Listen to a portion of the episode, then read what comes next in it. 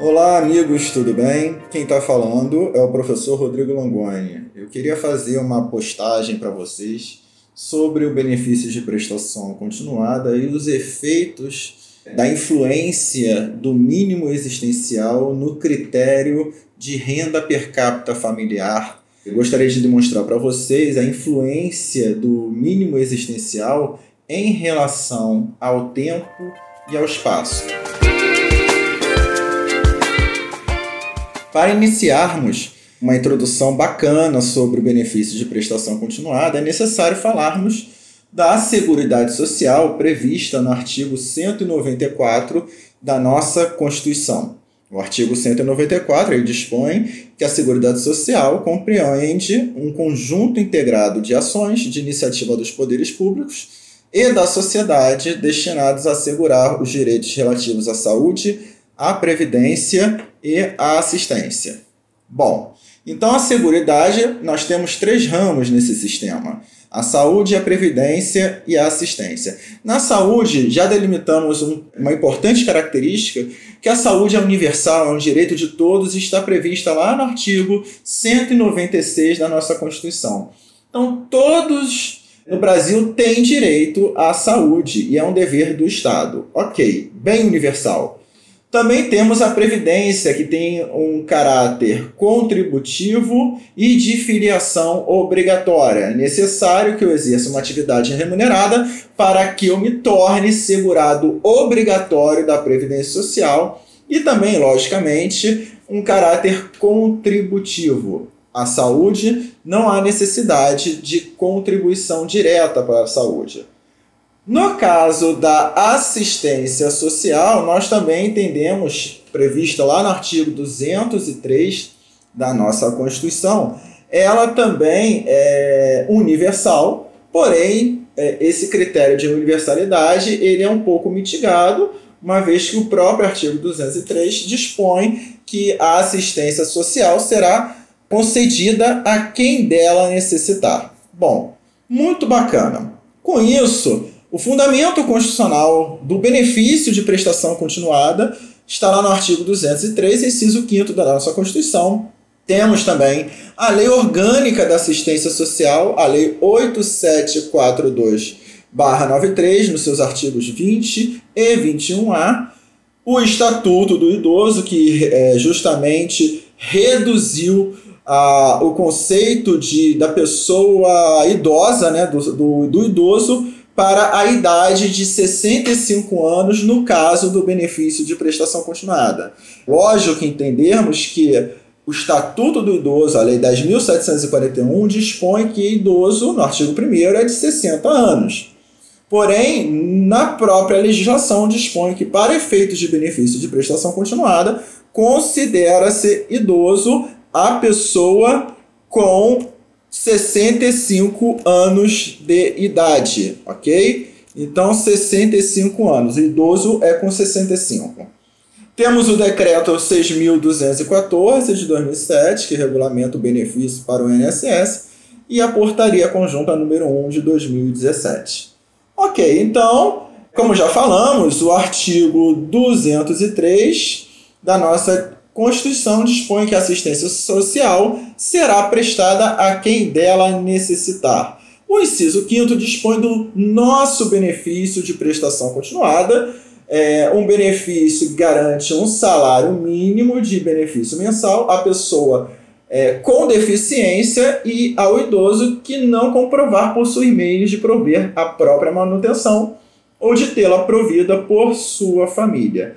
Nessa questão constitucional, é muito importante chamar a atenção que o critério aqui é de que uh, o Estado ele tem que prover esse mínimo existencial para o cidadão justamente quando não tem o, esse próprio cidadão a capacidade de prover o seu sustento ou de ser provido por sua família. Perfeito? E aí garantimos, nesse caso, o mínimo existencial. Esse mínimo existencial ele é decorrente, logicamente, do, do princípio da dignidade da pessoa humana e é considerado um direito fundamental. Né? Logicamente, como ele é considerado um direito fundamental, ele tem uma proteção maior na mudança legislativa. Perfeito? Detalhe importante: como nós estamos tratando de um benefício assistencial, esse benefício ele não gera pensão por morte e também não gera 13 terceiro salário. É um benefício de caráter personalíssimo, ok? Agora, comentar que é um benefício de caráter personalíssimo não vai deixar dos herdeiros, se o, o requerente não sacar o dinheiro do benefício, os, os herdeiros terão direito de sacar o residual, ok? É direito sucessório, apesar de ser caráter personalíssimo. Bom, muito interessante. É necessário nós definirmos, conforme a Lei 8742 de 93, a Lei Orgânica da Assistência Social, o que seria assistência social. E temos lá a previsão no artigo 1 O artigo 1 ele dispõe justamente que a assistência social é um direito do cidadão, um dever do Estado, é política de seguridade social não contributiva. Nesse ponto, verificamos que a assistência, o benefício de prestação continuada, é um direito do cidadão e dever do Estado. Então não é favor, não é filantropia a concessão do benefício de prestação continuada. A visão do benefício de prestação continuada é retornar o ser humano ao patamar zero de dignidade, ok? O patamar zero de dignidade. É, a própria lei dispõe que essa política de, da Seguridade Social não contributiva, que é a assistência social, que provê os mínimos sociais, ou mínimo existencial, é realizada com um conjunto integrado de ações de iniciativa do poder público e da sociedade para garantir o atendimento às necessidades básicas. Perfeito. E aí, senhores, é, é importante chamar a atenção o que seria o mínimo existencial. Bom, gente, o mínimo existencial nada mais é do que uma parcela do, da dignidade da pessoa humana voltada ao critério material, né, o critério material de dignidade, ou seja, o que seria o mínimo exigido do Estado para que a pessoa pudesse estar no status zero de dignidade da pessoa humana. Perfeito? Eu estou resumindo, basicamente, né? Claro que falar sobre o mínimo existencial seria uma coisa que poderia levar muito tempo, mas aqui é para fins, é, logicamente, práticos, não é isso? Então, o BPC garante ao idoso com 65 anos ou a pessoa com deficiência e além disso, o critério de necessidade, né? Algumas pessoas chamam de miserabilidade, mas o adequado eu chamo de critério de necessidade social. Bom, falamos da idade, né? 65 anos. Inicialmente a lei falava de 70 anos, mas o artigo 34 do Estatuto do Idoso passou para 65 anos o conceito da pessoa idosa para fins de benefícios de prestação continuada, ok?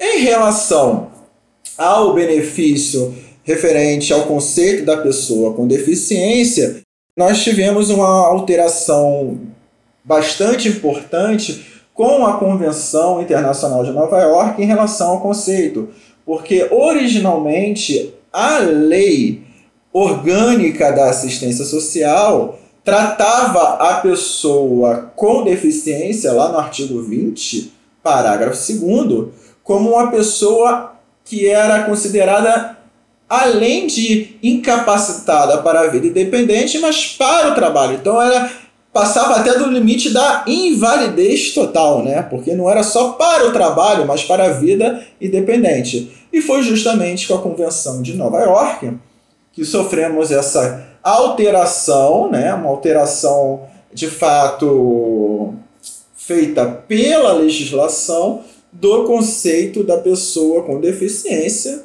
como aquela que tem impedimentos de longo prazo de natureza física, mental, intelectual ou sensorial, os quais, em interação com diversas barreiras, podem obstruir sua participação plena e efetiva na sociedade em igualdade de condições. Bom, qual é a questão chave, o núcleo da pessoa com deficiência? É demonstrar que essa pessoa encontra-se em desigualdade de oportunidades em relação aos demais. E como é que é feito isso, senhores? Isso é feito, logicamente, por comparação, né? Por exemplo, eu sou me considero uma pessoa capaz de fazer uma corrida, mas não uma maratona de 42 quilômetros. É, mas isso não me coloca em desigualdade de oportunidades com as demais pessoas, logicamente. Um dia, talvez, com treinamento, eu possa chegar a essa maratona, mas não é o caso no momento, né? E essa desigualdade de oportunidades está ligada a impedimentos de longo prazo, né? Esses impedimentos de longo prazo, eles têm que durar no mínimo de dois anos, com a interação com diversas barreiras, que são barreiras essas físicas, arquitetônicas, atitudinais, ok? Muito bem, senhores. Então a gente falou aqui sobre o conceito da pessoa idosa, né, do idoso, o conceito da pessoa com deficiência. É importante chamar a atenção que a avaliação adequada da pessoa com deficiência é feita por um médico e também por um assistente social. Mas o ponto fundamental que eu quero abordar com vocês é justamente a questão da influência do mínimo existencial em relação ao benefício de prestação continuada. Vamos lá.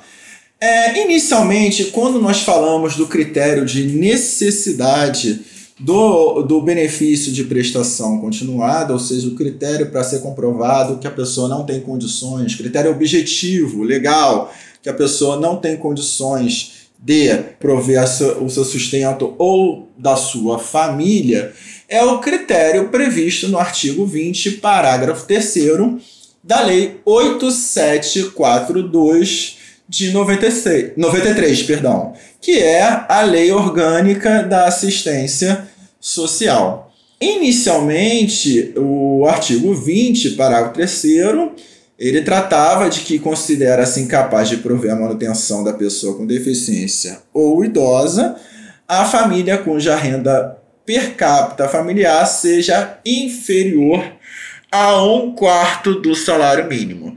E isso surgiu justamente com a lei orgânica da assistência social. Porém, é, logo no início dos anos 90, nós tivemos o julgamento da ADI 1232, que no Supremo Tribunal Federal foi declarado esse critério um critério constitucional. Ok? Então, lá nos anos 90, o Supremo entendeu que esse critério objetivo era um critério constitucional. Legal, mas isso era lá em 94, plano real, a economia estava estabilizada e nesse, nesse momento histórico, econômico, político do Brasil, o Supremo interpretou dessa forma.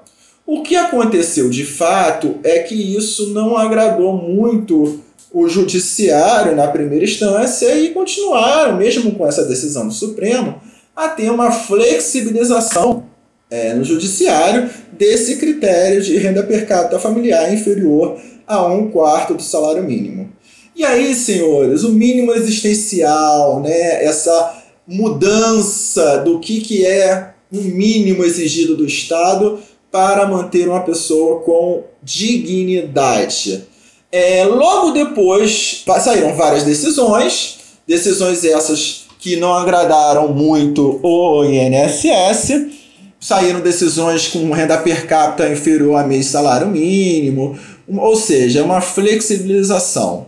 Saiu decisão no STJ também favorável à flexibilização e o INSS continuou recorrendo, chegando até o Supremo em 2013 com o julgamento da reclamação 4.427 de relatoria do ministro Gilmar Mendes, e também é, do julgamento conjunto dos recursos extraordinários 567985 e o 580963.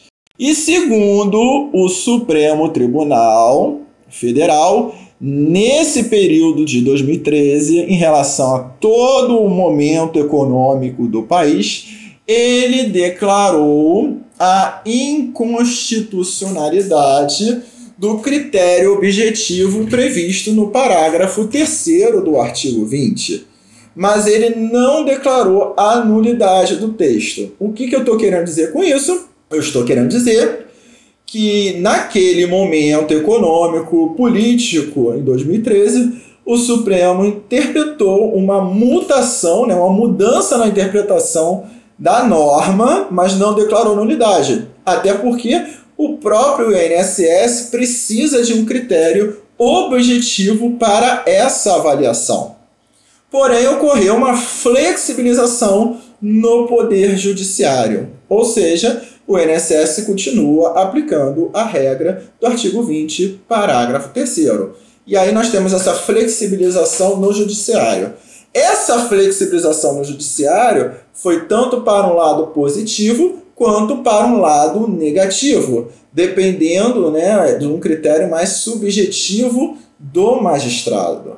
Bom, relatando toda essa alteração de interpretação, em 2020, né, surgiu uma lei 13.981, de 23 de março de 2020, aonde a previsão era de passar o critério de inferior a um quarto do salário mínimo para o critério inferior a meio salário mínimo. E isso provocou naquela época, lembrando, né, que era o momento o auge da nossa pandemia, que até hoje nós não saímos dessa pandemia do Covid-19, mas em 2020 tivemos várias tentativas de alteração do critério de necessidade, né? o critério de avaliação da renda per capita familiar.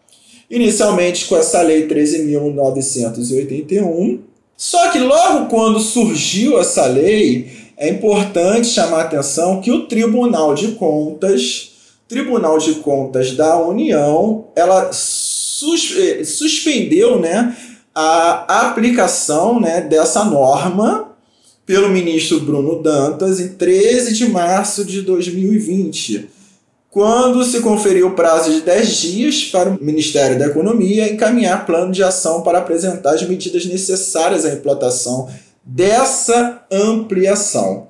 Ou seja, tínhamos essa norma, porém a eficácia dela estava suspensa. E aí um detalhe importante, olha que coisa.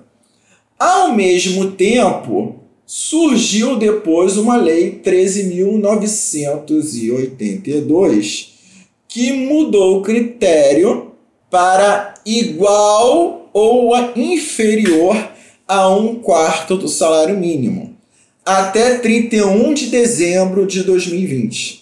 Então já no mesmo ano já veio outra lei dispondo que o, o critério era de igual ou inferior a um quarto do salário mínimo.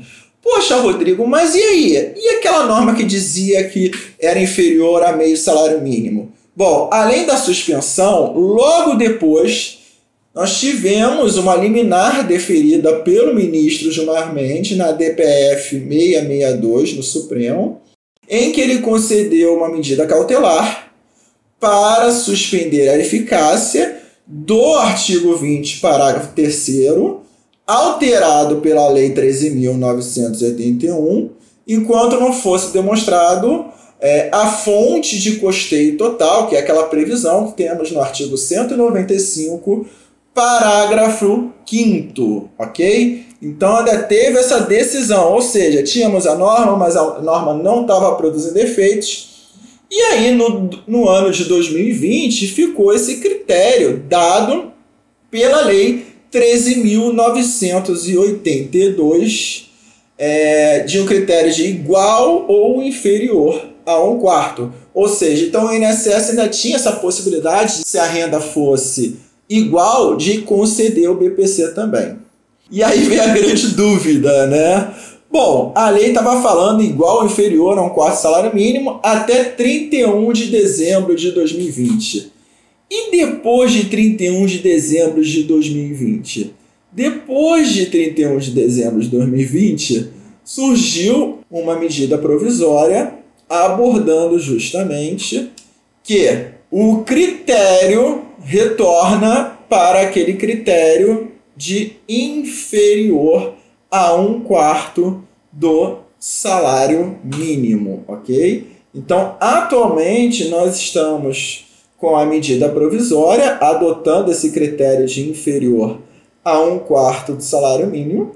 Deixou de ser aquele critério igual a um quarto do salário mínimo ou inferior e passamos para o critério antigo, né? Aquele critério de inferior a um quarto do salário mínimo. Tudo isso, senhores, que eu abordei nesse, nessa gravação é justamente para demonstrar para vocês que o mínimo existencial ele sofre influências tanto no tempo quanto no espaço. Então, num período de 10 em 10 anos, nós observamos as alterações tanto judiciais como também legislativas sobre esse critério. É, só para vocês terem no, noção, em 2020, com a pandemia, tivemos três alterações no mesmo ano. Na 13981, 13982 e depois também com a medida provisória. Então, assim, é, vocês podem verificar esse diálogo entre os poderes, tanto o judiciário como executivo e o legislativo. Esse benefício ele sempre, sempre vai sofrer alterações em relação a esse critério de necessidade. Bom, então eu termino por aqui nesse, nessa gravação sobre o benefício de prestação continuada e a influência do mínimo existencial em relação ao critério de necessidade. Sou o professor Rodrigo Langoni e agradeço a atenção de todos nessa gravação. Até breve.